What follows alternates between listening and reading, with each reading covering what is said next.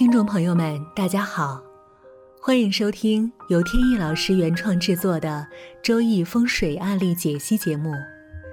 在这里，用一个个鲜活的案例串起博大精深的风水命理知识。客观与理性是节目的一贯宗旨，绝不照本宣科是我们的郑重承诺。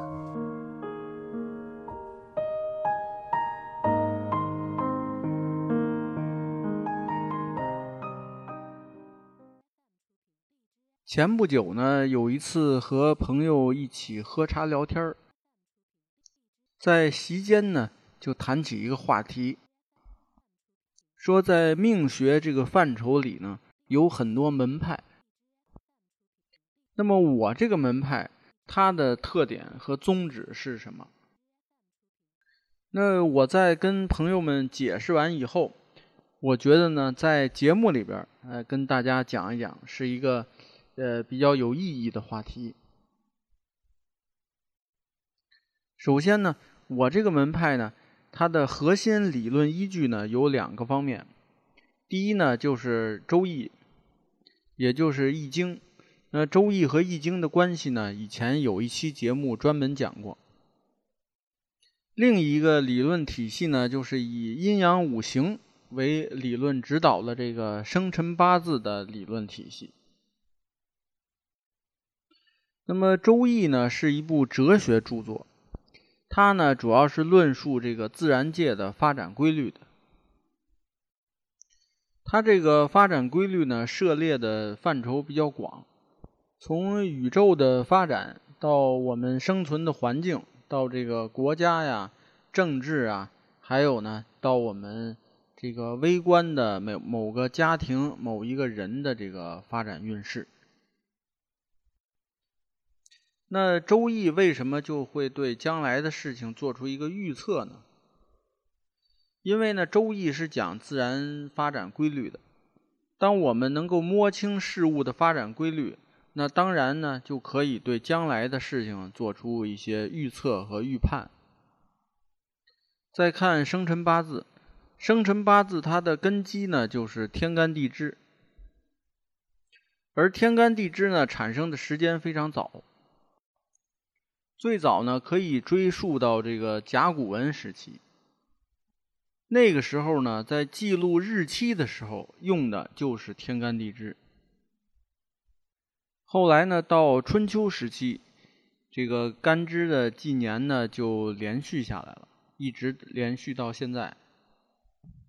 但是呢，这个天干地支啊和命运之间的关系。真正以理论的方式确立下来呢，是在宋朝的事儿。它这个关键的里程碑呢，就是宋朝的这个《渊海子平》这部书。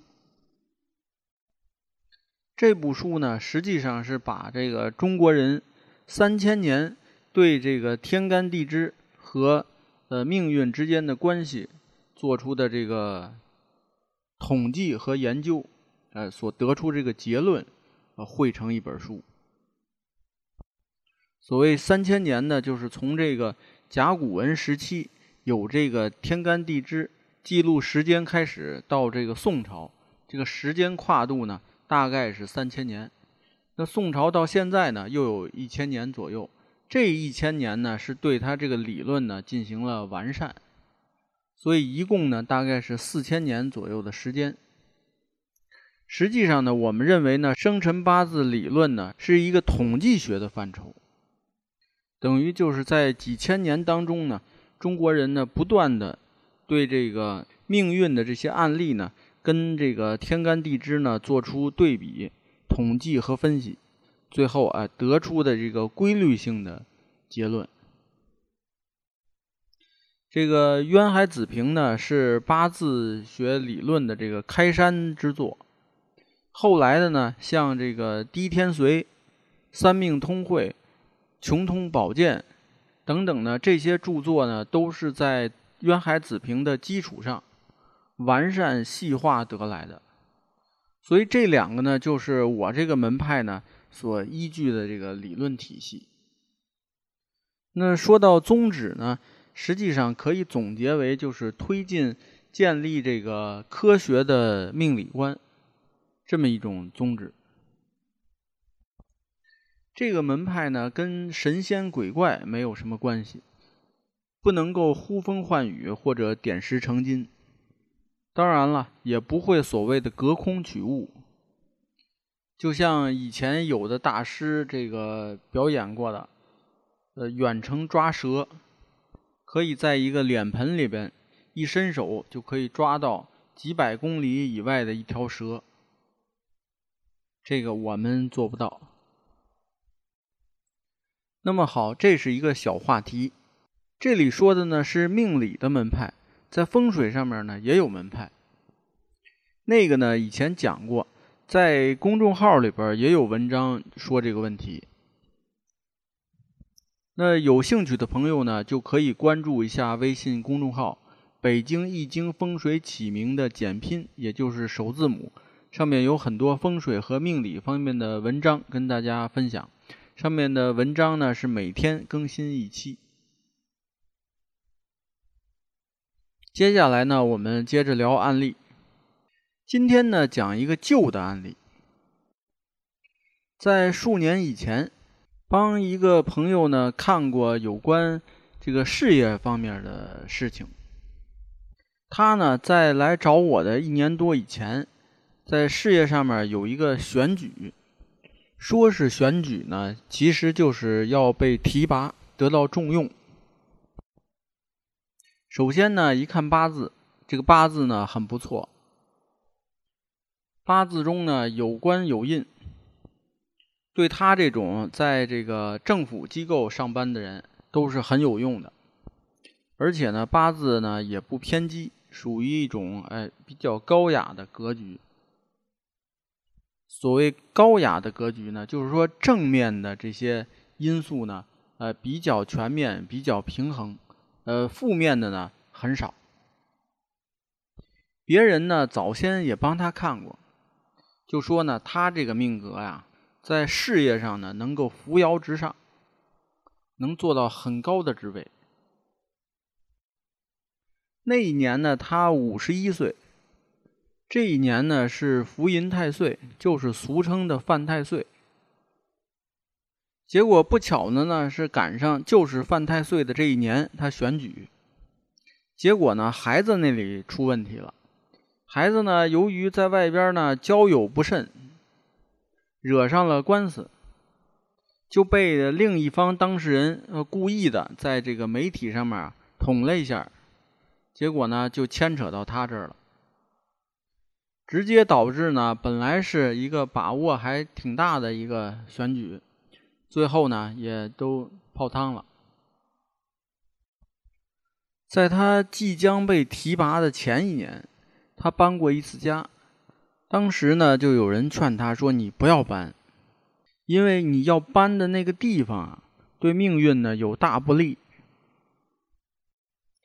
因为他呢要搬家的那个地方呢。”那个地名啊叫五龙口，因为你呢明年要犯太岁，而正好呢是犯的是辰龙的太岁。本身呢太岁就对命格不利，再加上呢你这个地名呢是五龙口，有五条龙的太岁，把这个犯太岁的这个程度呢又加深了很多，所以呢就不应该搬家。但是呢，他如果不搬的话呢，又牵扯到其他一些事情呢，不好办，所以呢，呃，也是没有办法，所以只能搬。同时呢，也有人跟他说，说现在呢，他正在行的这个大运呢是比肩的大运，这比肩大运呢能够护身，所以呢，相对而言呢，这个犯太岁呢就不算大问题。但是呢，在我看来，这个犯太岁啊，不是小问题，还是大问题。正是由于严重的犯了太岁，导致呢，这个在这个关键时刻出现了备孕，影响了呃这个职位的提拔，并且呢，这还没完，正好呢，这一年呢，还是他的这个交运的一年。以前节目里讲过多次。这个两个大运相交的这个时间呢，这个人的运势呢最不稳，最怕这种变动，就好像这个火车路过这个道岔一样，搞不好呢就要出问题。他这个福银呢，刚才忘了说，它是两个福银，大印呢是跟日柱福银，这个太岁呢跟年柱福银。所以是本身双重福音，而这些福音啊、犯太岁啊，这就是八字当中的理论，就是通过呃很多年，人们呢对八字跟命运之间的这个分析统计得出的结论，而现在呢，就是又一次得到了印证。其实呢，他的命格中还有问题。就是流年跟月柱，呃，形成了这个申子辰的水局，等于是碰到了汪洋大海。这个龙呢，看见海更加的活跃，同时呢，导致他整个命局的这个根基不稳。种种这些因素呢，最后决定了他这个本来是呃水到渠成的一个职位升迁。结果现在呢，就是彻底无缘了。在官场上的人呢，都是这样，机会很难得，竞争激烈。一旦呢错过一个机会，再想得到呢，那就难上加难了。今天案例当中判断的这些依据，就都是来自于这个生辰八字的这种基础理论，也就是得益于这个几千年来对这个人们命运的这种。统计分析的呃研究成果。那么好，今天的节目呢就讲到这里，谢谢大家，朋友们再见。